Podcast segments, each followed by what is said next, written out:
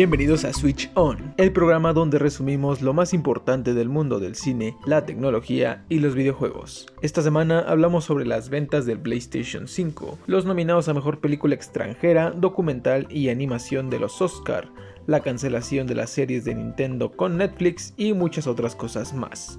Así que ponte los audífonos, súbele al volumen y ponte cómodo porque esto es Switch On y ya comenzamos. Ah.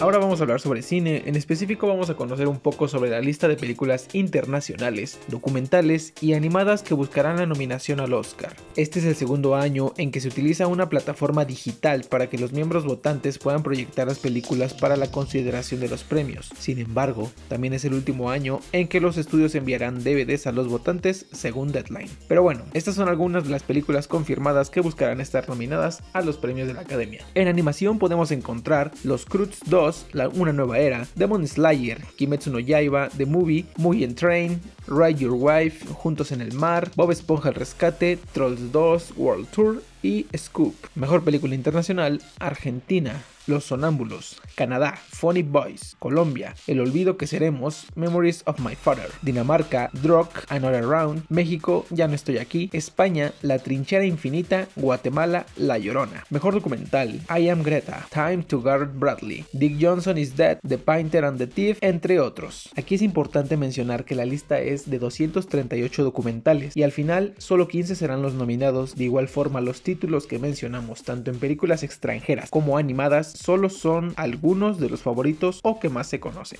Ahora hablemos sobre Nintendo. Si recuerdan ya habíamos hablado sobre las series que se encontraban trabajando con Netflix, una sobre Zelda y la otra de Star Fox. Pero ahora ya todo será un que hubiera pasado sí, porque ambos proyectos están cancelados. A ver, muchas veces en este podcast hemos informado sobre lo serio que Nintendo se está tomando la información sobre sus IPs. No les gusta que alguien utilice sus marcas registradas sin su consentimiento y al parecer tampoco que se filtre información sobre nuevos proyectos ya que esta parece ser la situación. De acuerdo con Adam Conover, conocido por su podcast Adam Reigns Everything, Nintendo canceló ambos proyectos por las filtraciones que ocurrieron con Zelda. Tal vez piensan que se filtró la historia, vestuario, quiénes interpretarían a los personajes o dónde grabarían, pero no, lo único que se filtró fue que Nintendo sí estaba trabajando con Netflix en estos proyectos. Sin embargo, al no haber una confirmación por ninguna de las partes, todos lo tomamos como un rumor más. Ahora con la cancelación de ambos proyectos, sabemos que sí estaban trabajando, pero ya no se hará nada. Nintendo se asustó y no confían en que se pueda desarrollar algo sin filtraciones. Y bueno, ya para cerrar con esta sección, te contamos que Tom Holland habló sobre Tobey Maguire y Andrew Garfield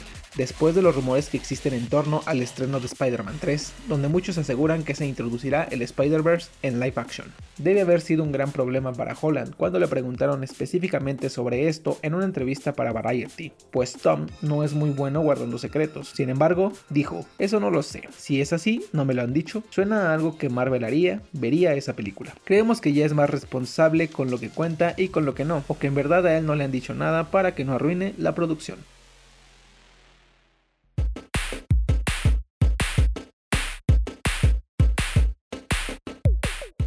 Desarrollador de Little Nightmares 2, afirma que su principal objetivo es crear una secuela digna y no ganar dinero. No podemos negar que Little Nightmares ha sido un éxito en ventas, lo que los ha llevado a seguir adelante con una secuela, porque sin dinero es difícil que se pueda realizar un título como este. Y debido al gran número de ventas que tuvo el primer título, muchos tal vez pensaban que la segunda parte traería esa misma ambición. Obviamente si piensan llevarse un buen dinero con este nuevo juego, pero desde Tearser Studios comentan que tienen otro objetivo principal, el cual es no decepcionar a los fans. La historia reciente de los videojuegos nos ha enseñado que cuando se proponen los desarrolladores de videojuegos pueden dejar a todo su fandom completamente decepcionado, vendiendo cortinas de humo y juegos que no están terminados. Pero bueno, Dave Merrick, diseñador narrativo de Little Nightmares, dice que realmente queremos que la gente sienta que esta es una secuela digna, que no es algo solo para sacar dinero. Quiero que sientan que estamos respetando todo y les estamos dando algo más, que nos preocupamos tanto por esto al igual que por ellos. Si esto no sucede, se habrá dado un tiro en el pie, pues cada vez son más los casos en donde se promete algo con un juego y al final termina siendo una cosa totalmente distinta.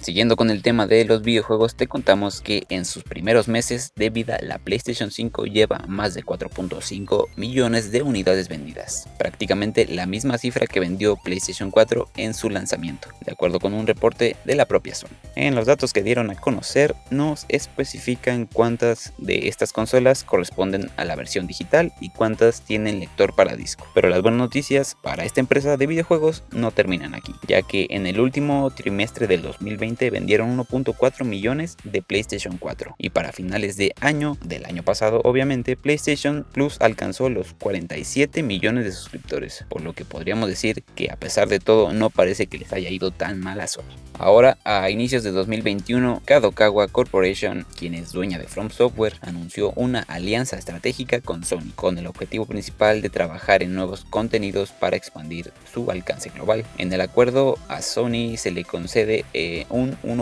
1.93% de la totalidad de Kadokawa. Y pretenden que con eso se facilite la creación, desarrollo y adquisición de nuevas IPs, pero en ningún momento están obligados a desarrollar juegos exclusivamente para PlayStation.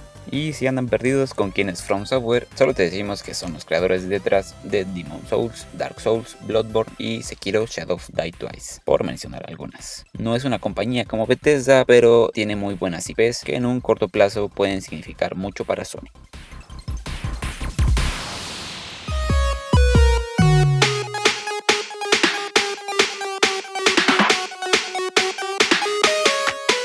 ¿Alguna vez pensaron que Plantas vs. Zombies podría ser realidad? No tan literal como sucede en el juego, pero sí que las plantas podrían ayudarnos en un apocalipsis zombie. Pues bueno, esto podría estar cada vez más cerca. Científicos del MIT en Estados Unidos han conseguido diseñar plantas de espinacas capaces de enviar correos electrónicos, gracias a la nanotecnología. Su uso principal es detectar bombas o materiales explosivos. Cuando una raíz detecta la presencia de nitato aromáticos en el agua subterránea, los nanotubos de carbono de la planta emiten una señal, la cual es leída por una cámara de infrarrojos que envía una alerta a los científicos. Así que ya solo falta que puedan disparar sus frutos, producir soles y por supuesto un apocalipsis zombie para poder pelear junto a ellas. Ahora, en otros temas que también tienen que ver con tecnología y mundo geek, te contamos que la novena con Wall Street continúa. Después de causar estragos en la bolsa, los miembros de Wall Street Bets están viendo que pueden perder todas sus ganancias acumuladas, pues a pesar de sus esfuerzos, las acciones de GameStop están comenzando a caer nuevamente. De un día para otro, GameStop perdió el 50% de su valor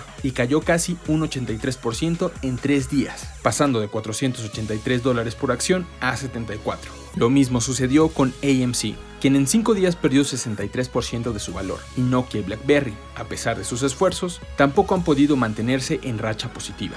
Sin embargo, las criptomonedas siguen a la alza. En 24 horas Bitcoin subió un 60%, con lo que actualmente cotiza por arriba de los 35 mil dólares. Ethereum cotiza en los 1.520 dólares gracias a un aumento del 12% en su precio, y la tendencia continúa para muchas otras monedas digitales. Sabemos que muchos de nosotros no tenemos acceso a este tipo de criptomonedas, sin embargo, este podría ser el futuro y es bueno ir conociendo. Y para terminar, te contamos que el segundo hombre más rico del mundo, Jeff Bezos, ha decidido finalizar su estancia al frente de Amazon. Y ahora será Andy Jassy, jefe de computación en la nube, quien ocupe el puesto de CEO en la empresa. Si bien no se conoce el futuro para Jeff Bezos, sí se sabe que seguirá siendo el accionista mayoritario de Amazon.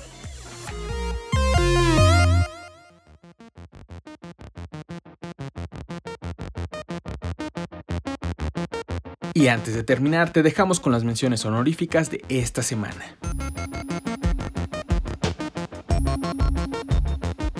Muere Christopher Plummer a los 91 años. Lo recordaremos como estrella de la novicia rebelde y como el actor más veterano en ganar un Oscar.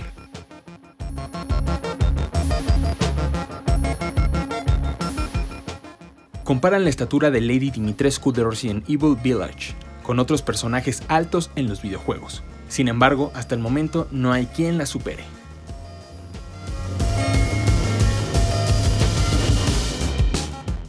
Una maquillista que trabaja en la nueva película de Matrix compartió en sus redes sociales una fotografía donde se ven los regalos que envió la producción a todos los colaboradores de la cinta. Y en ese regalo venía grabado el nombre de Matrix Resurrection, por lo que se cree que este será el título de la película.